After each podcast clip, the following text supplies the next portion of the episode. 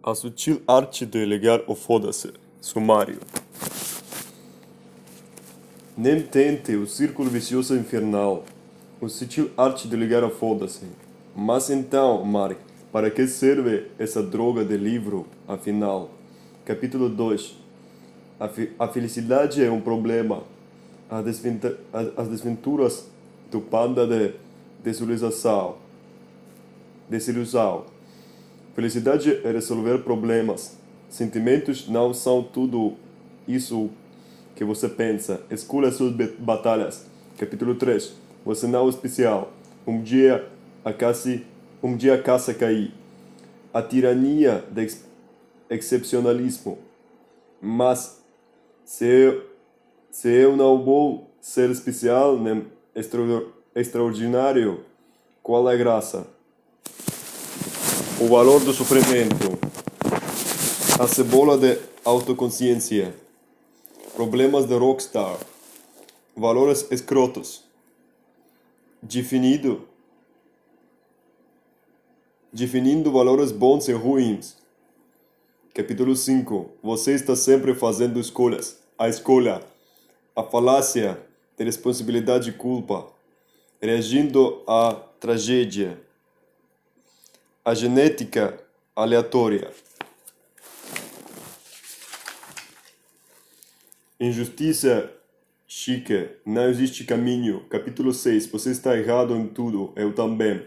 Arquitetos de nossas próprias crenças. Cuidado com suas crenças. Os perigos da certeza absoluta. A lei da evasão de Manson. Se mate. Como ser um pouco menos seguro de si. Capítulo 7. 7. Fracassar é seguir em frente. O paradoxo de fracasso sucesso. Dor faz parte do, pro, do processo. O princípio do faça alguma coisa. Capítulo 8. A importância de dizer não. Rejeição faz bem. Limites. Como con construir confiança. A liberdade através do compromisso. Capítulo 9. Aí você morre algo além de nós, o lado bom da morte, agradecimento. Nem tente. Charles Bukowski era alcoólatra, mulher, mulherengo, viciado em jogo, grosseirão, sovina, preguiçoso em seus piores dias poeta. Ele seria a última pessoa no mundo a quem você pediria conselhos ou que esperaria encontrar em um livro de autoajuda. E por isso que ele é o, o ponto de partida perfeito. E por isso ele é o ponto de partida perfeito. Bukowski queria ser escritor, mas passou décadas sendo rejeitado, rejeitado por quase, por quase todas as revistas, jornais, agentes, editoras que procurou. Seu trabalho era horrível, diziam, bruto, repugnante, obsceno, e conforme as cartas de recusa se acumulavam, o peso do fracasso o fazia afundar cada vez mais na depressão movida a, a, a álcool que acompanharia por quase toda a vida. Bukowski trabalhava nos correios. O salário era ridículo. Ele gastava quase tudo em, em bebida. O pouco que sobrava apostava em corridas de, cavalo, de cavalos. À noite vivia sozinho, às vezes escrevendo poemas em sua velha e surrada máquina de escrever. Não raro acordava no chão, tendo apagado de tão bêbado. Três décadas se passaram assim, resumidas a um grande borral de álcool, drogas, jogatinha e prostitutas.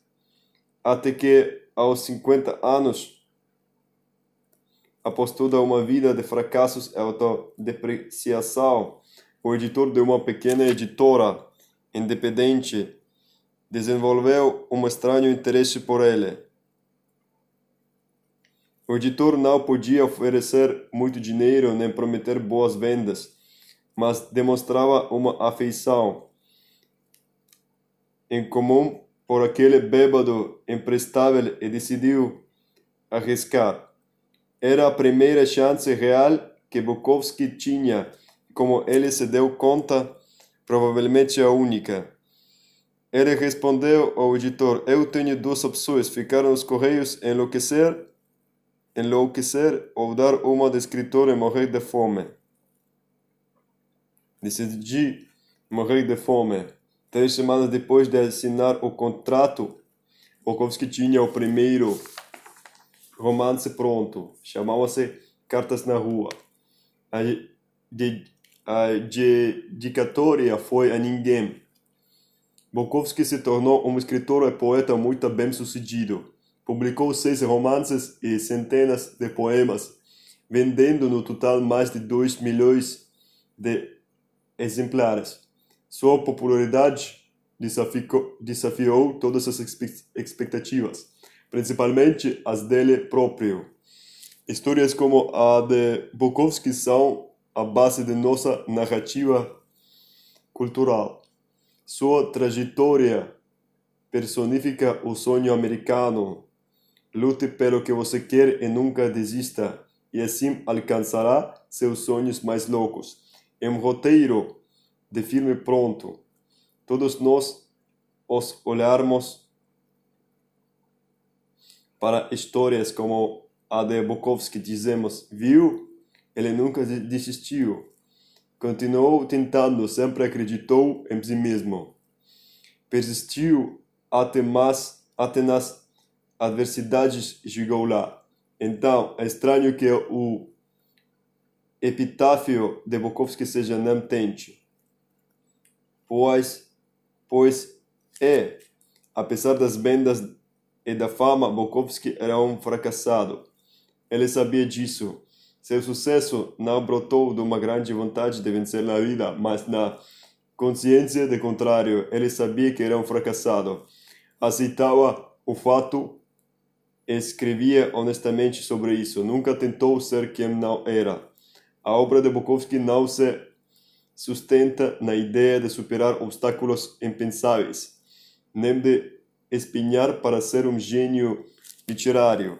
E o oposto, seu sucesso vem da completa e inabal inabalável honestidade consigo mesmo, sobretudo em relação às piores partes, e da capacidade de falar abertamente sobre seus fracassos sem hesitação ou dúvida. Esta é a verdadeira origem do sucesso de Bukowski, sentir-se confortável com o fracasso.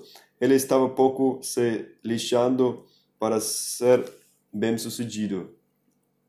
Mesmo depois da fama, continuava indo a leituras de poesia, caindo de bêbado e xingava a plateia. Ainda se expunha em público e tentava transar com qualquer mulher que via pela frente.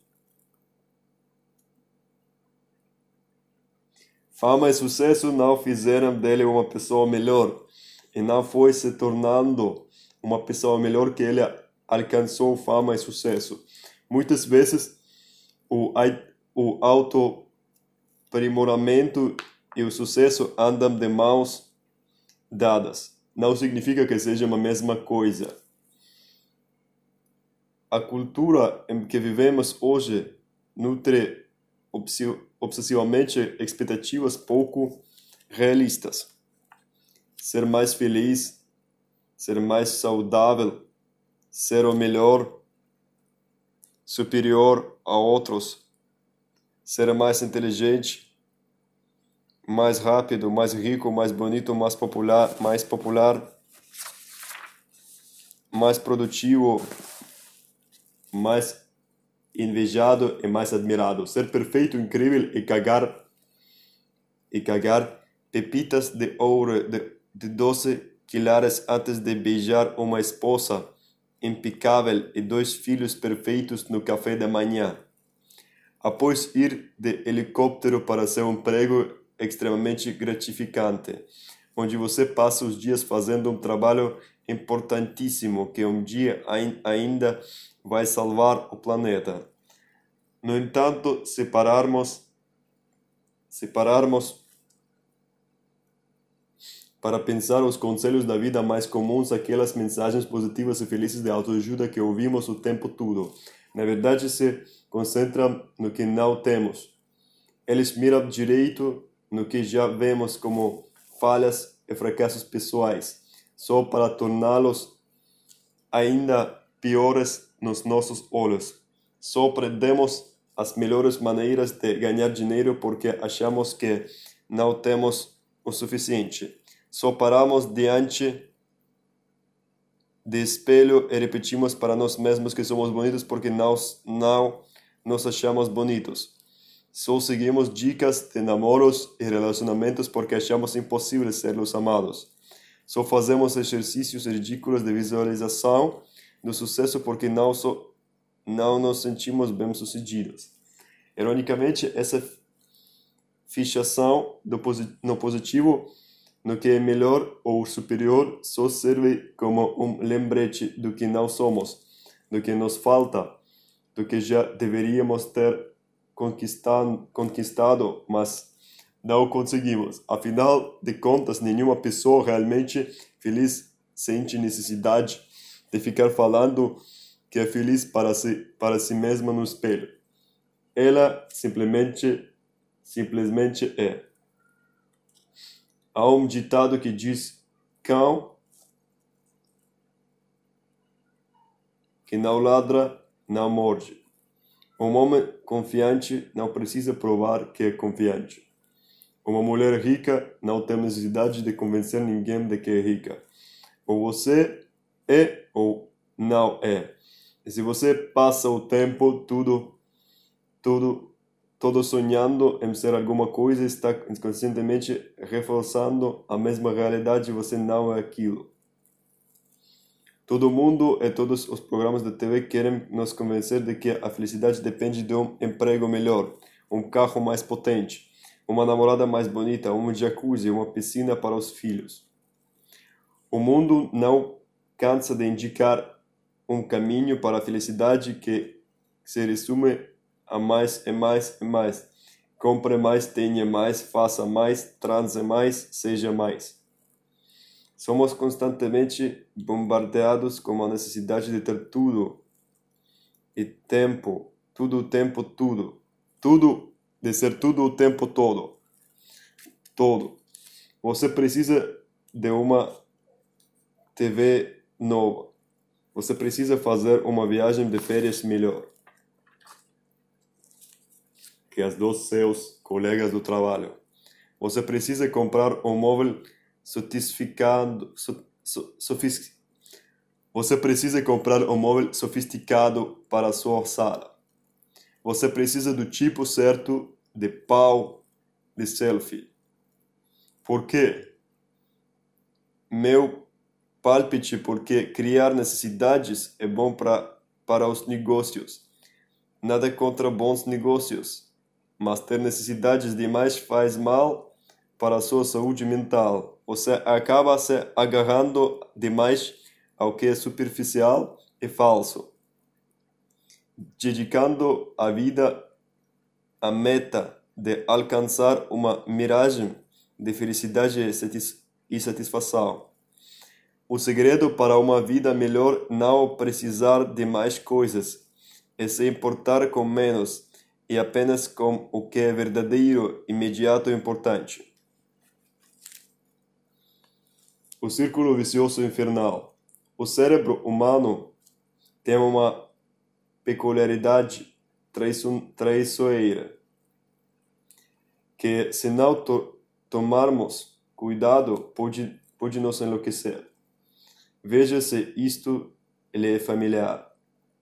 Você está ansioso porque precisa confrontar alguém. Confrontar alguém. Essa ansiedade e domina e você começa a se perguntar por que está tão ansioso. Agora você está ansioso por medo de ficar mais ansioso. Ah, não. Ansiedade em dose dupla. E aí você fica ansioso com a sua ansiedade, o que causa ainda mais ansiedade, ainda mais ansiedade. Um uísque rápido. Ou então, digamos que o problema seja a raiva. Você se irrita com as coisas mais idiotas e triviais e não sabe por quê. Essa tendência a se irritar tão fácil é só o deixa mais irritado. E aí, em meio a essa raiva estúpida, você se sente vazio e cruel por estar sempre sangado. E que é terrível, tão terrível que você fica com raiva de si mesmo. Olhe seu estado, você se irrita por se irritar com a própria irritação. Quer saber? Vou ali socar uma parede. Ou você se preocupa tanto em fazer a coisa certa o tempo todo que começa a se preocupar com seu nível de preocupação. Se culpa tanto por seus erros que começa a ficar culpado por carregar tanta culpa. Ou se sente triste e sozinho com tanta frequência que só de pensar nisso acaba triste e sozinho mais uma vez. Bem-vindo ao círculo vicioso infernal. É, é provável que você já tenha passado por isso algumas vezes. Talvez esteja nele agora mesmo. Nossa, eu entro no círculo vicioso infernal toda hora. Sou mesmo, sou mesmo um imbecil. Preciso parar com isso. É muita imbecilidade.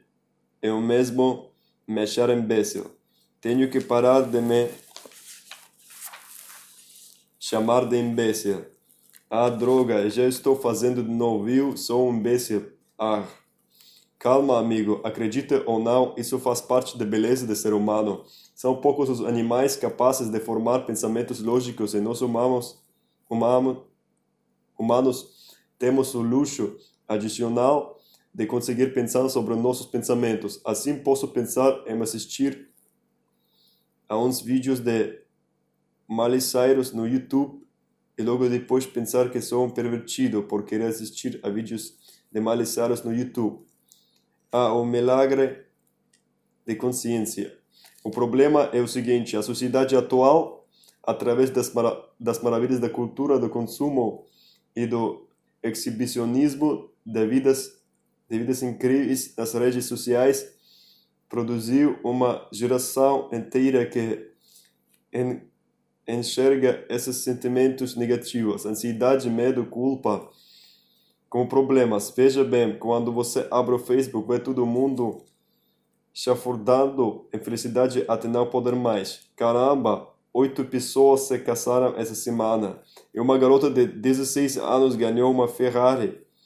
Tem aniversário no programa da TV. E um moleque acabou de faturar 2 bilhões de dólares por ter inventado um aplicativo que resolve imediatamente o problema quando o papel higiênico acaba. E você em casa coçando o saco. É inevitável pensar que a sua vida é ainda pior do que imaginava. O círculo vicioso infernal é praticamente uma epidemia, deixando muita gente estressada, neurótica e odiando a si mesma. Nos, tem, nos tempos dos nossos avós. Nos tempos dos nossos avós, quando ficavam na merda, as pessoas pensavam: puxa, estou me sentindo o cocô do cavalo de bandido. Bom é a vida. Vou voltar para a minha lavoura. E hoje, hoje em dia, se você fica na merda por cinco minutos que seja, é bombardeado com 350 imagens de gente absurdamente feliz, como uma vida maravilhosa da porra. E é impossível não sentir que tem algo errado com você. Essa última parte é a fonte do problema. Ficamos mal por estarmos mal. Nos culpamos por nos culparmos. Ficamos irritados com nossa irritação, ansiosos com nossa ansiedade. Qual é o meu problema? Daí a importância de ligar o foda-se. E isso que vai nos salvar, nos fazendo aceitar que o mundo é uma doideira, que tudo bem, porque sempre foi assim e sempre será. Quando você está pouco se fodendo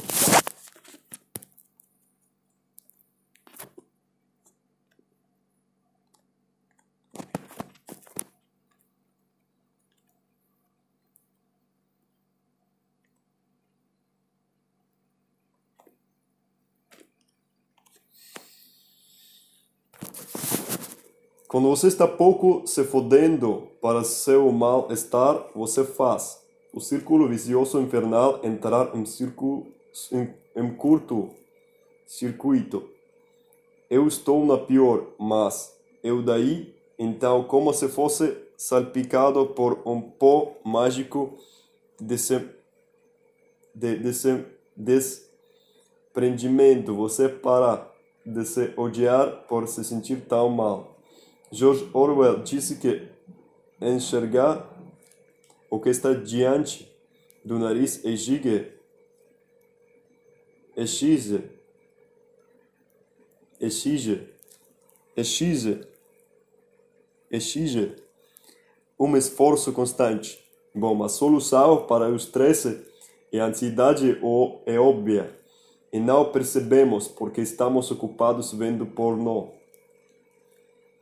E não percebemos porque estamos ocupados vendo porno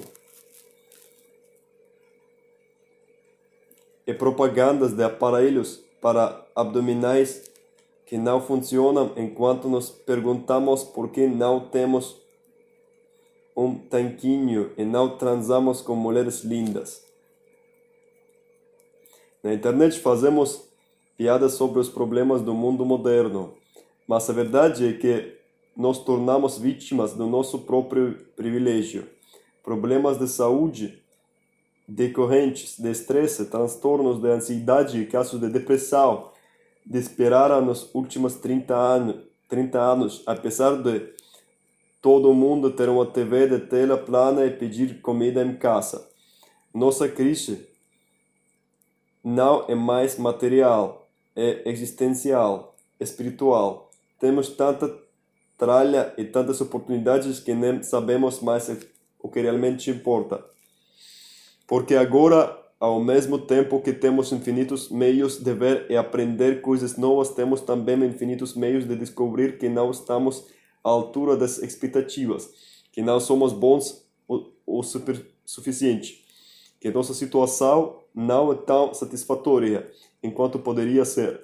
E isso nos corrói por dentro porque não, porque tem algo muito errado com toda essa ladainha, ladainha, ladainha de como ser feliz, que já foi compartilhada umas 8 milhões de vezes no Facebook nos últimos anos. O que ninguém vê em toda essa babiquice é o desejo de ter mais experiências positivas em si, uma experiência negativa e, paradoxalmente, aceitação da experiência negativa em si uma experiência positiva. Isso é de enlouquecer qualquer um. Então, vou lhe dar um minuto para ler, para ler de novo e clarear seu cérebro, desejar sentimentos positivos e um sentimento negativo aceitar sentimentos negativos é um sentimento, sentimento positivo. É a isso que o filósofo Alan Watts se refere como lei do esforço invertido, a ideia de que quanto mais tentamos nos sentir bem o tempo todo, mais insatisfeitos ficamos, pois a busca por alguma coisa só reforça o fato de que não a temos. Quanto mais você se desespera, para ser rico, mais pobre e indigno se sente, seja qual for sua renda. Quanto mais você se desespera para ser bonito ou desejado, desejado mais feio se considera, seja qual for sua aparência. Quanto mais você se desespera para ser feliz e amado, mais sozinho e aflito, e, a, e aflito fica, não importa com quem esteja. Quanto mais espiritualizado quer ser, mais egocêntrico e superficial se torna no processo. E como na vez em que tomei ácido. Quanto mais eu andava em direção a uma casa, mais a casa se afastava. Em si, usei minhas alucinações de LCD para fazer uma consideração filosófica sobre a felicidade foda-se. Como disse é, o existencialista Albert Camus, e tenho quase certeza de que ele não usava LCD. Você nunca será feliz se insistir em tentar descobrir o que é a felicidade. Você nunca viverá verdadeiramente se, se estiver preocupando, sentindo sentido da vida. Em resumo, nem tente eu sei o que você está pensando, mas essas suas ideias são muito excitantes, mas eu câmaro para a qual estou economizando e toda a forma que passei para ficar em forma. Olha, aquela academia é cara. É a casa da praia dos meus sonhos. Se eu, se eu ligar foda-se para essas coisas, bem, nunca vou conseguir nada. Não isso que eu quero. Que bom que você tocou nessa questão. Já percebeu que às vezes quando você se importa menos com alguma coisa acaba se saindo melhor? Já notou que geralmente é a pessoa menos empenhada que acaba se dando bem? Já reparou que às vezes quando você para de se importar tanto tudo começa a entrar nos eixos. Por que isso acontece? O interessante sobre a lei do esforço invertido é que ela não tem esse nome à toa. Ligar o foda-se funciona ao contrário. Se buscar o positivo é negativo, então buscar o negativo gera positivo. O sofrimento que você passa na academia ele é dá mais saúde e energia.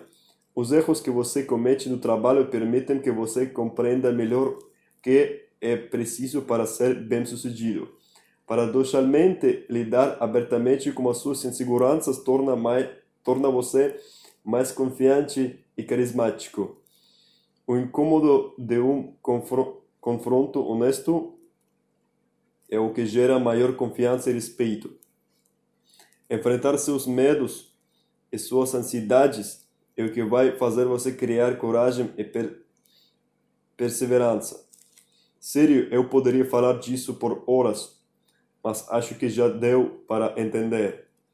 Tudo que vale a pena na vida só é obtido ao superar o sentimento negativo associado a ele. Toda tentativa de escapar do negativo, de evitá-lo, suprimi-lo ou silenciá-lo, sair pela culatra. Evitar o sofrimento é, forma, é uma forma de sofrimento.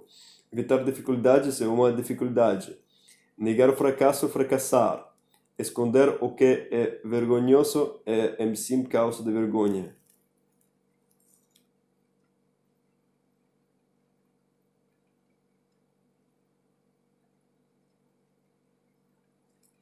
Verdade. O sofrimento é um fio inextricável que compõe o tecido da vida e arranca-lo não só é impossível como também é destrutivo. Tentar desmantelar todo o resto. O esforço para evitar o sofrimento é dar atenção demais a ele. Em contrapartida, se você conseguir ligar o foda-se, torna-se imbatível. O mesmo já me importei com muitas coisas, mas também já liguei o foda-se para várias outras. E assim como o caminho não percorrido foram meus foda-se que fizeram toda a diferença. Talvez você conheça alguém que em algum momento tenha ligado o foda-se depois realizado um feito incrível. Talvez tenha havido uma época na sua vida em que você simplesmente ligou o foda-se e alcançou algo extraordinário. Por exemplo, me demitir do meu emprego na área de finanças depois de apenas seis semanas para abrir uma empresa na internet ter um lugar de honra no meu hall de fama do foda-se.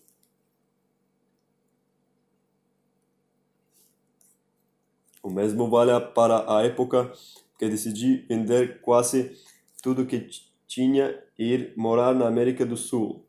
As consequências, foda-se. Fui lá e fiz. Esses momentos em que jogamos tudo para o alto são os mais decisivos na vida. As maiores guinadas na car carreira, a decisão espontânea de largar a faculdade de formar uma banda de rock e a iniciativa de finalmente dar um pé na bunda daquele, daquele namorado parásita. Ligar o foda-se e encarar os desafios mais assustadores e mais difíceis na vida e agir. Super, superfi, superficia, superficialmente, ligar o foda-se pode até parecer simples, mas no fundo a história é outra. Quase todos pensamos a vida em suplício por nos importarmos demais em situações que merecem a botar do foda-se. Perdemos tempo ruminando a grosseria do atendente em nos dar o troco em moedas. Ficamos loucos quando uma série de TV nos que acompanhamos é cancelada. Ficamos putos se ninguém no trabalho pergunta como foi o fim da semana justamente quando fizemos programas incríveis. Enquanto isso, o cartão do crédito estourou, nosso cachorro nos odeia e nosso filho está cheirando no banheiro. Está cheirando.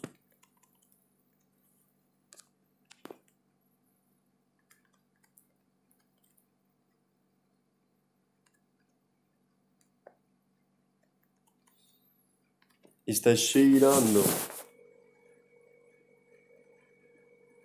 mas mesmo assim estamos irritados com moedinhas e Everybody Loves Raymond. Presta atenção, você vai morrer um dia. Eu sei que é meio óbvio, mas só queria dar uma refrescada na sua memória. Você, todo mundo que você conhece, estarão mortos em breve. E no curto período entre a, o agora e o dia da sua morte, você só pode se importar com, com uma quantidade limitada de coisas. Bem poucas, na verdade. Se sair por aí se importando com tudo e todos sem critério algum, vai acabar se ferrando.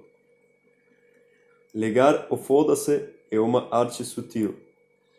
Sei que esse conceito pode parecer ridículo e que eu talvez soe que eu talvez soe como uma babaca, mas estou falando de aprender e a direcionar, direcionar e priorizar seus pensamentos de maneira efetiva, escolher o que é importante e o que não é, com base em seus valores pessoais.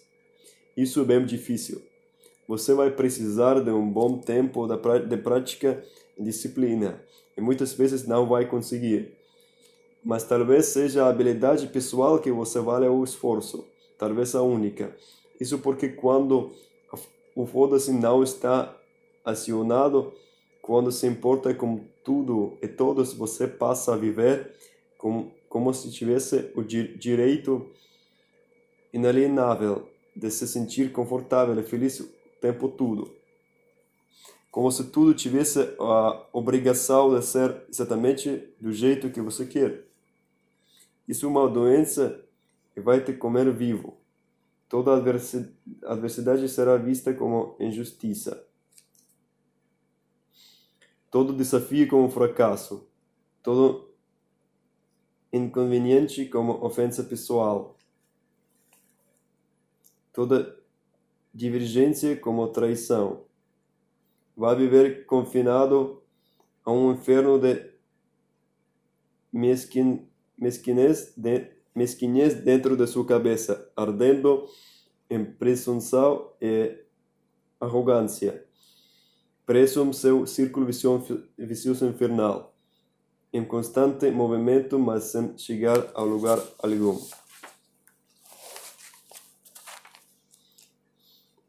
A sutil arte de ligar o foda-se. Quando se fala em ligar de, o foda-se, as pessoas imaginam que seja uma serena indiferença em relação a tudo, uma cal calmaria capaz de anular todas as tempestades.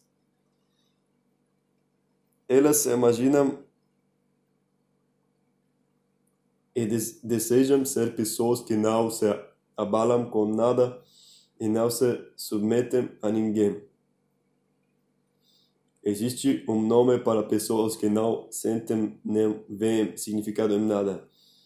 Psicópatas. Não faço ideia porque alguém iria querer ser um deles.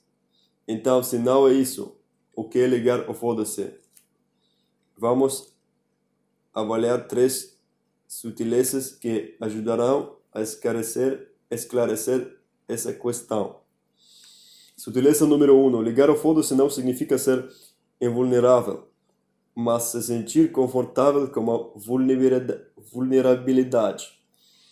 Que fique claro, não existe absolutamente nada admirável na indiferença. Não é uma questão de autoconfiança. Pessoas indiferentes são fracas e medrosas. São parasitas pre, preguiçosos ou trolls da internet. Na verdade, pessoas indiferentes cultivam a indiferença porque não sabem ligar o foda-se. Elas se importam tanto como o que os outros acham do seu cabelo que nunca se dão ao trabalho de lavá-lo e penteá-lo.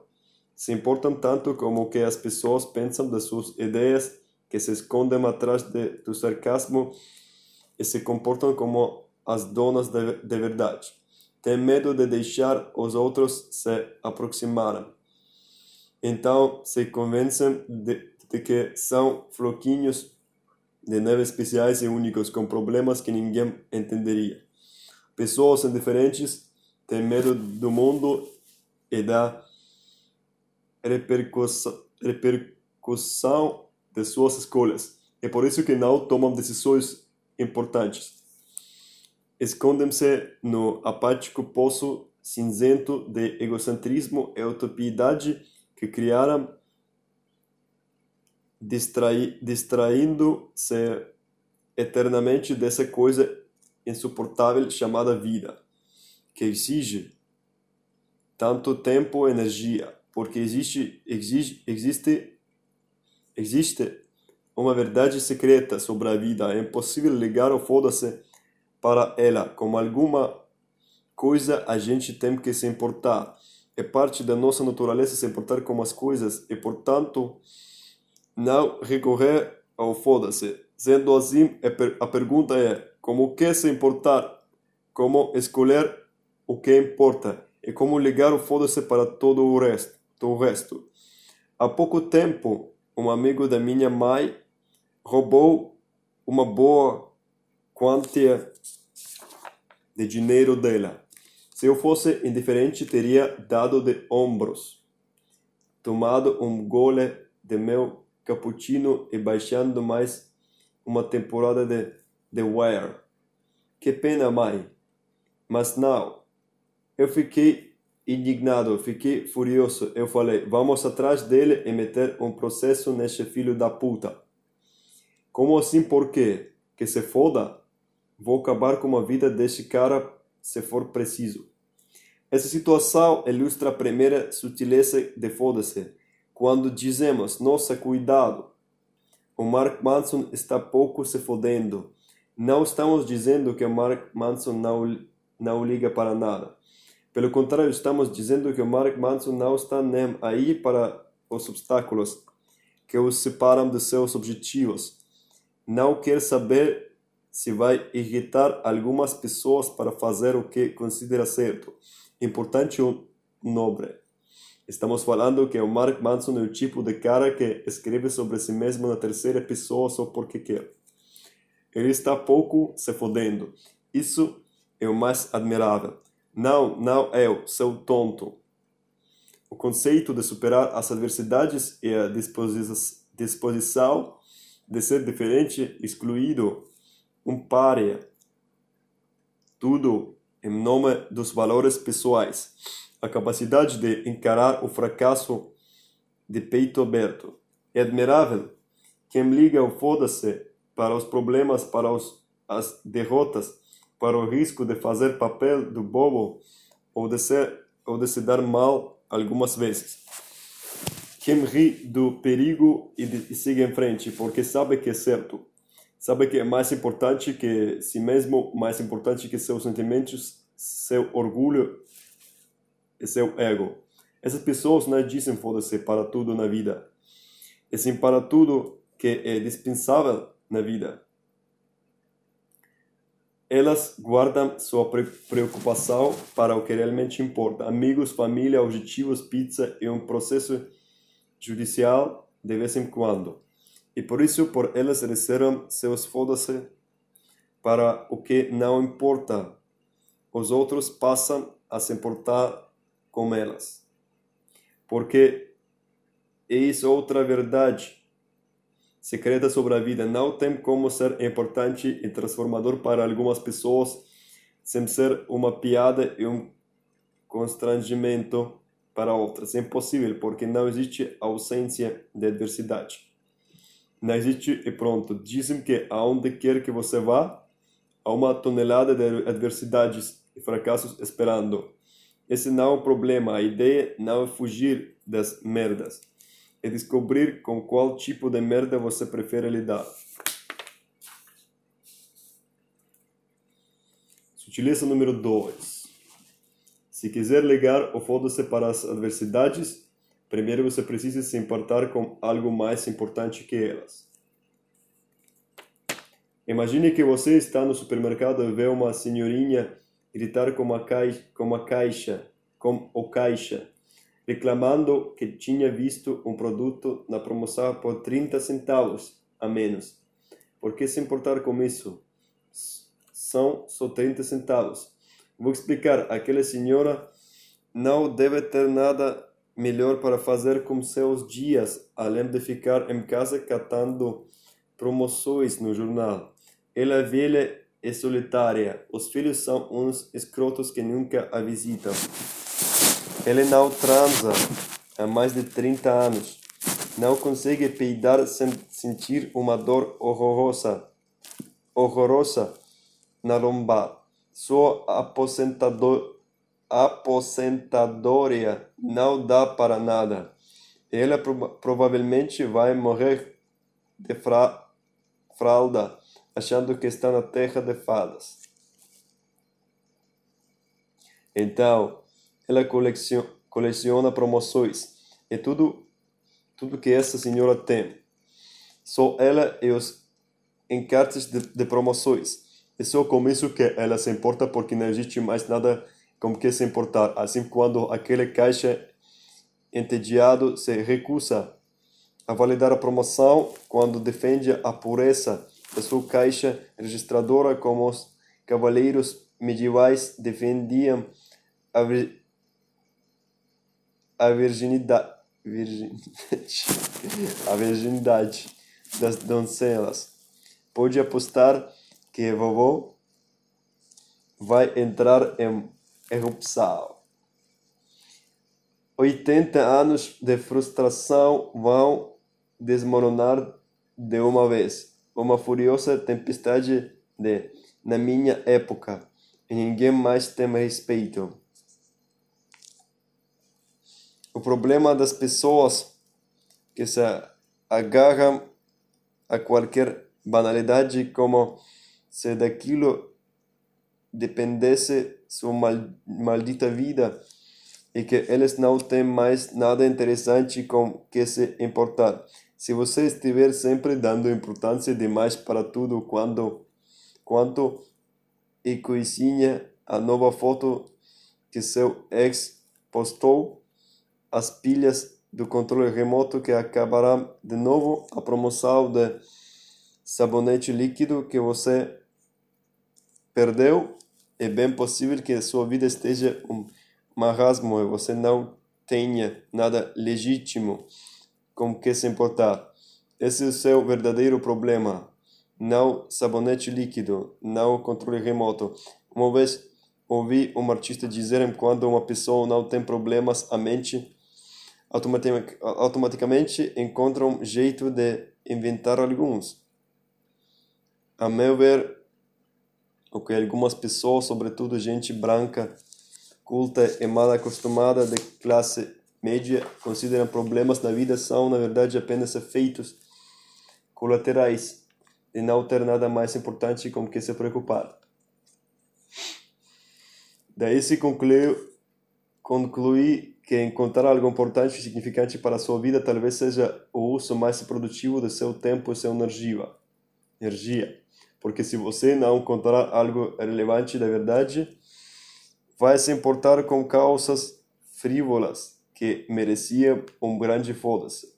Sutileza número 3. Perceba você ou não, estamos sempre escolhendo o que realmente importa.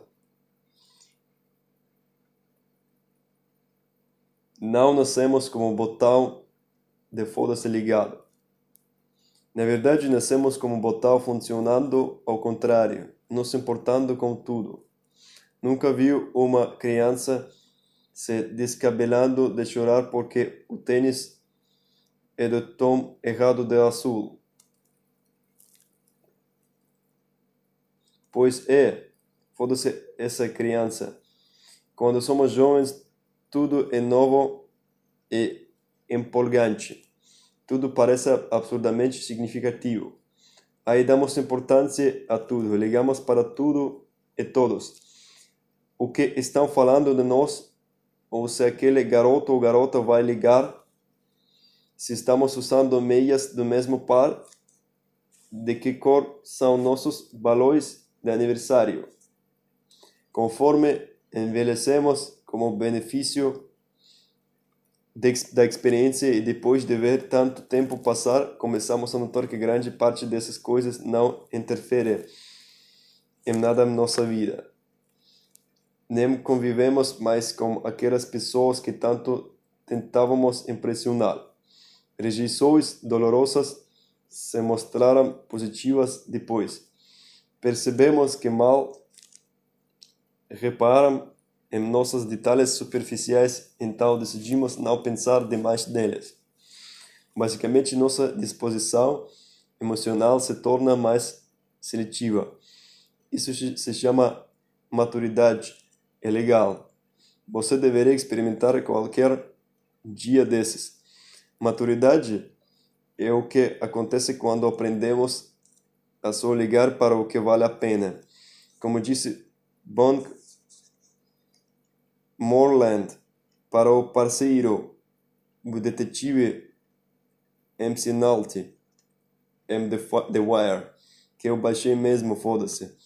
É isso que você ganha por se importar quando não estava na sua vez.